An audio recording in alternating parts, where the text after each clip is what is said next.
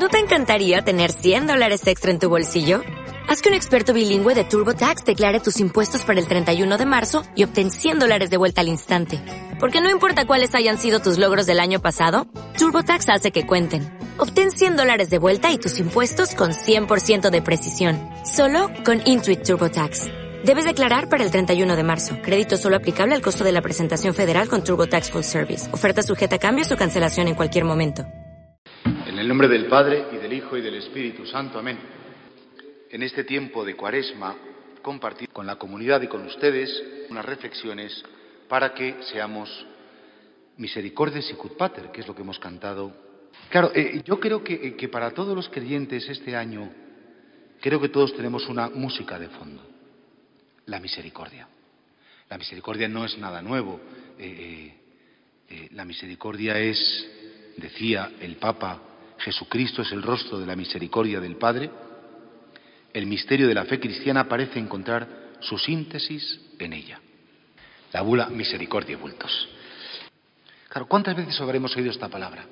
Y sin embargo, el Santo Padre, el Papa Francisco, que en definitiva, por ser el vicario de Cristo, es aquel que nos transmite lo que Cristo espera de la humanidad y de cada uno de nosotros, ha querido que un año entero, un año litúrgico, los cristianos contemplemos esta dimensión de Dios que es esencial, porque no olvidemos que el objetivo de la vida cristiana, todo lo que hacemos cada día, especialmente lo que son nuestras prácticas de piedad, tienen como meta alcanzar misericordia, alcanzar misericordia para después poder entregar la misericordia, cantar la misericordia y vivir la misericordia. Yo creo que es muy importante que en este tiempo de cuaresma, que efectivamente todos estamos pidiendo la conversión del corazón, entonces los cristianos tenemos una metodología de conversión y esa metodología es la contemplación. Parece que decirlo aquí en un monasterio contemplativo pueda parecer redundante. Pero el Santo Padre dice, siempre tenemos necesidad de contemplar el misterio de la misericordia. Pero hay momentos en los que de un modo mucho más intenso estamos llamados a tener fija la mirada en la misericordia para ser nosotros también signos eficaz del obrar del Padre. Y por tanto, ¿qué es lo que quiere el Papa Francisco? Y en definitiva, ¿qué es lo que quiere Cristo de cada uno de nosotros? Nos pide que durante un año, pero especialmente en este tiempo de cuaresma, seamos capaces de contemplar este misterio que define a Dios, que es la síntesis de la fe cristiana y que nos afecta de tal modo a nuestra vida que, efectivamente, con Santa Teresa, que ella lo ponía muchas veces en, los coros, ¿no? Misericordias Domini in eternum cantabo. Cantaré eternamente las misericordias del Señor, porque el destino del hombre es comprender, asomarse, entender qué significa. ¿Cuántas veces lo decía nuestro Señor Jesucristo a los fariseos, especialmente a la gente más piadosa de su tiempo, a la gente más sacrificada, más buena? Les decía, a ver si comprendéis lo que significa misericordia quiero y no sacrificios. Y de hecho, es bonito que, el Santo Padre haya querido en este año convocar un año de la misericordia cuando se cumplen 50 años de la clausura del Concilio Vaticano II, donde San Juan XXIII decía, la Iglesia de nuestro tiempo quiere renunciar a las armas de la severidad para utilizar la medicina de la misericordia. ¿Por qué ahora un año de la misericordia? ¿Qué sentido tiene esto? Yo creo, creo que todos, de algún modo, estamos viviendo una situación, vamos a, ver si aterrizamos un poquito, ¿no? Una aterrización, una situación un poco desconcertante. Las familias que durante generaciones habían sido cristianas se fracturan, se rompen. Padres que han sido coherentes, que han transmitido la fe a sus hijos y han dado un testimonio maravilloso. Estos hijos parece que, que esas cosas les aburren, que no las entienden. Una sociedad que le está dando la espalda sistemáticamente a Dios y porque la humanidad se está deshumanizando, porque da la espalda a su Creador estamos viendo unos momentos terribles en que por primera vez en la historia se hace legal lo que hasta ahora era un delito, el asesinato de un niño en el vientre de su madre, eh, eh, el, final o poner final a una vida porque, porque me puede estorbar, porque me puede molestar. Me comentaba una feligresa mía que hacía poco tiempo había viajado a uno de los Países Bajos, no me acuerdo si era Holanda o Bélgica, había entrado en un hospital y decía, ¿tiene usted más? ¿Tiene usted más de 70 años? No es egoísta, piense en los demás y pida la eutanasia. Como si ya fuéramos un trasto. Y por eso el Papa Francisco, que al comienzo de su, pontificado decía, vivimos una cultura del descarte, donde los más débiles, donde los más eh, que estorban, hay que descartarlos, hay que quitarlos de en medio, solo los poderosos, claro. El ser humano que se olvida del Dios que le ha creado y se deshumaniza y se destruye, entra en esa dinámica de la ley de la jungla en la que el más fuerte, el que más puede, el más famoso, el más poderoso, el más importante, es el que está por encima, y los débiles, y los que no tienen voz, y los enfermos. Precisamente me comentaba un sacerdote que es paleontólogo, antropólogo, que ellos cuando estudian los restos saben que unos huesos son humanos, ¿por qué? Porque es lo propio de la humanidad dos cosas. El sentido de la trascendencia y la defensa del débil y el cuidado del débil. Una sociedad que olvida la trascendencia y una sociedad que descuida el cuidado de, los de la atención a los débiles es una sociedad enferma, es una sociedad autodestructiva y es una sociedad que va al abismo y a la nada. Y el Papa, porque es un verdadero profeta, porque habla en nombre de Dios, se ha dado cuenta, como decía San Leopoldo Mandic, uno de los misioneros, uno de los santos patronos del Señor de la Misericordia, decía, Cristo es el médico del mundo y Cristo es la medicina del mundo. Y al decir el mundo se puede entender en el sentido global de la palabra o en el sentido personal. Cristo es mi médico, Cristo es mi medicina. ¿Y cuál es la medicina que ahora mismo, en el entender del Papa Francisco, necesita la humanidad. Los hombres y mujeres tienen que oír hablar de un Dios cuya esencia es la misericordia y que se manifiesta en el rostro de Cristo. Y por eso, ante una humanidad rota, en una prácticamente el Papa Francisco habla de una tercera guerra mundial, no con un único frente, pero sí con varios frentes abiertos, la voz del Padre tiene que escucharse a través de la Iglesia en la vida, en la muerte y la resurrección de Jesús. Y por eso, claro, el Papa, preocupado, asustado, dice, proclamemos un año jubilar de la misericordia para que los hombres vuelvan a su verdadera identidad. Ese grito tan bello que decía San Juan Pablo II, Europa, sé tú misma, no pierdas tu identidad. Y por tanto, cuando el Santo Padre nos pide esto, es que la misericordia es la medicina que va a salvar el mundo, la medicina y el médico que la administra es Cristo. Dicho esto, entonces demos un paso más. ¿Y qué es la misericordia? La misericordia es el nombre del amor cuando se encuentra con la debilidad. Cuando se encuentra con la debilidad. El amor que siempre ha existido dentro de la Trinidad cuando sale de la Trinidad para encontrarse con la fragilidad humana, cambia de nombre, cambia de nombre y se llama misericordia. Precisamente saber que soy amado, eternamente amado. Antes de que existiera el mundo, Dios ya me amaba. Antes de que yo naciera, yo ya me amaba. Cuando estaba en el vientre de mi madre y no podía hacer cosas, Él ya me amaba. Él siempre me ha amado y Él no puede dejar de amarme. Entonces, Contemplar la misericordia, dice el Santo Padre en Misericordia Vultus, es fuente de paz, de serenidad y de alegría. Es condición para nuestra salvación. En definitiva, creer de verdad, creer de verdad que yo soy siempre amado de Dios, incondicionalmente amado, gratuitamente amado, es lo que define a un cristiano. Hace pocos años leía un libro, yo creo que es interesante, que se titula La fe de los demonios. Y la tesis de este libro viene a ser, la hipótesis de este libro, es, ¿los demonios Claro que saben que Dios existe. Claro que saben que Dios existe.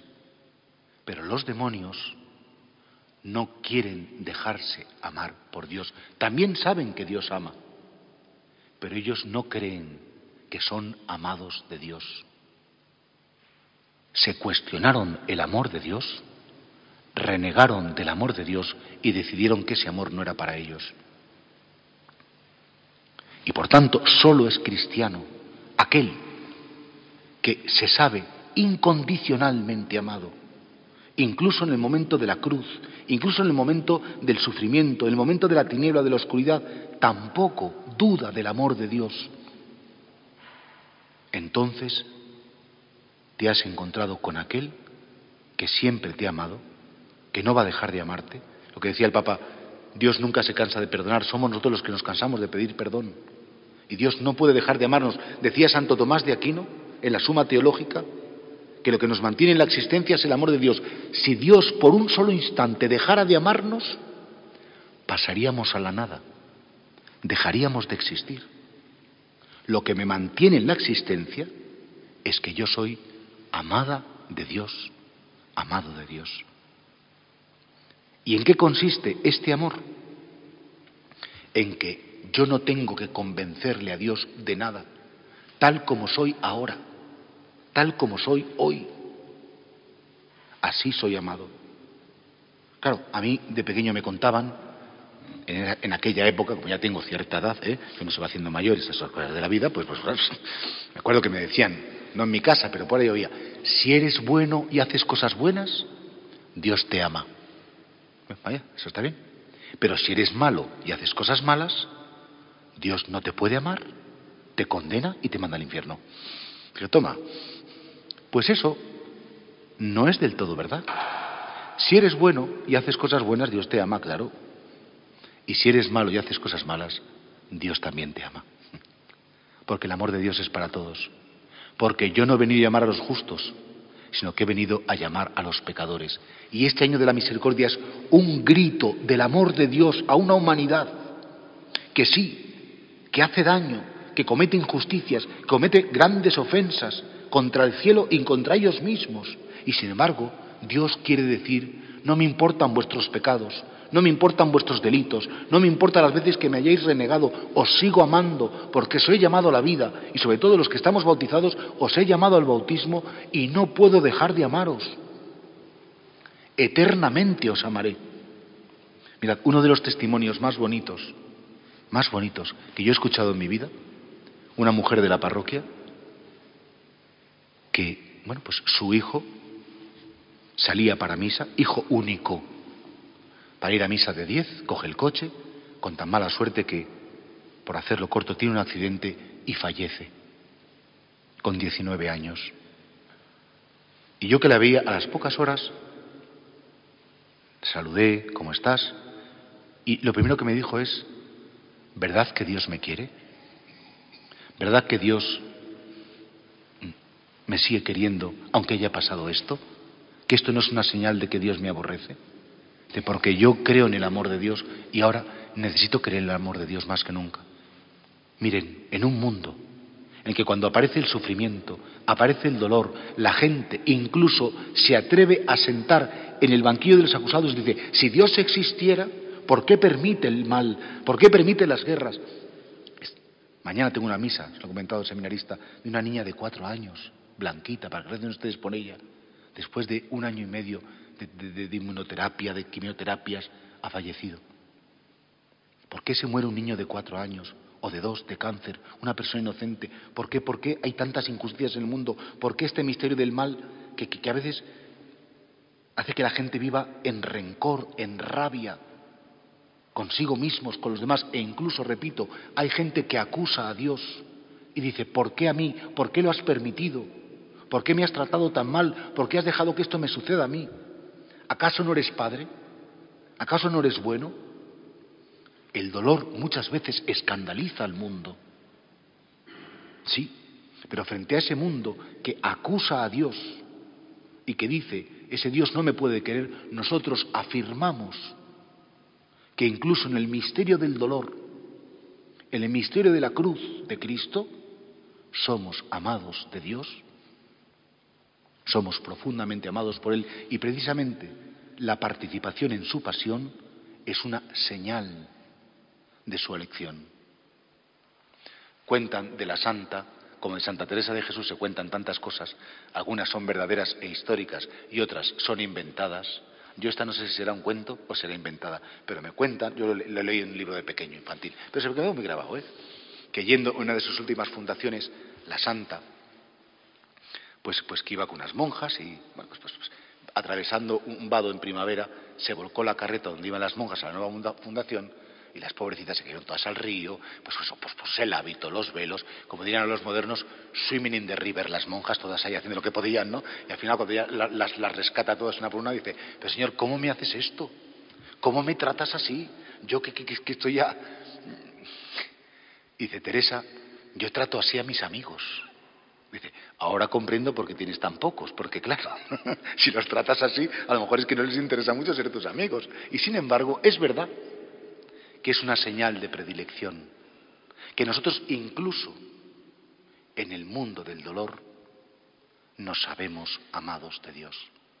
Y por eso en esta charla, que es una charla, pero es una meditación, para que tú hables con Él.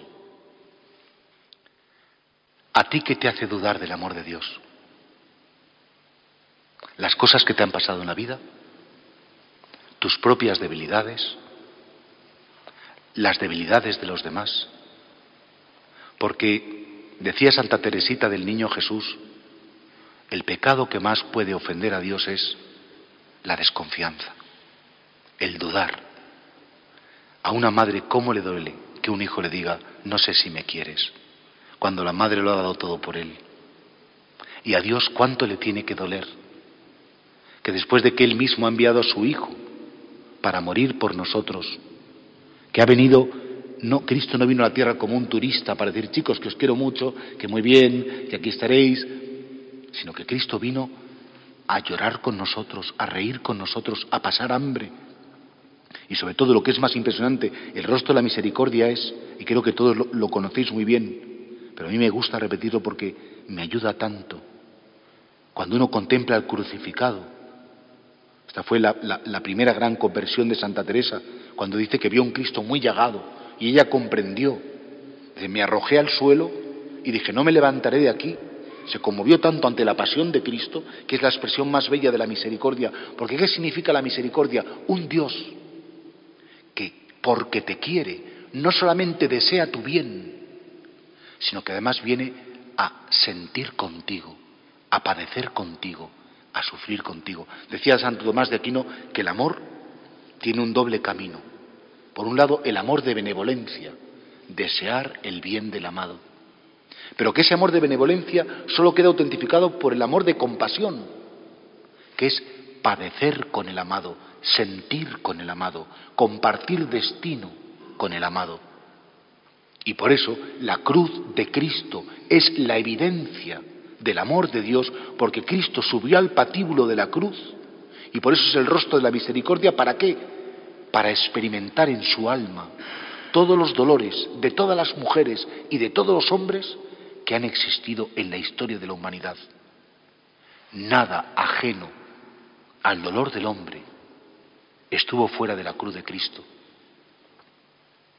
Es decir, que tú estuviste en la cruz de Cristo tus angustias, tus tinieblas, tus ansiedades, tus fracasos, tus pecados, todos los cargó Él y los hizo suyos, porque su amor no solamente es un amor de benevolencia, es un amor de compasión. Te quiero tanto que quiero sentir. Cuando tú lloras, yo he llorado contigo. Cuando tú sufres, yo he sufrido contigo. Yo le he pedido al Padre cargar sobre mis hombros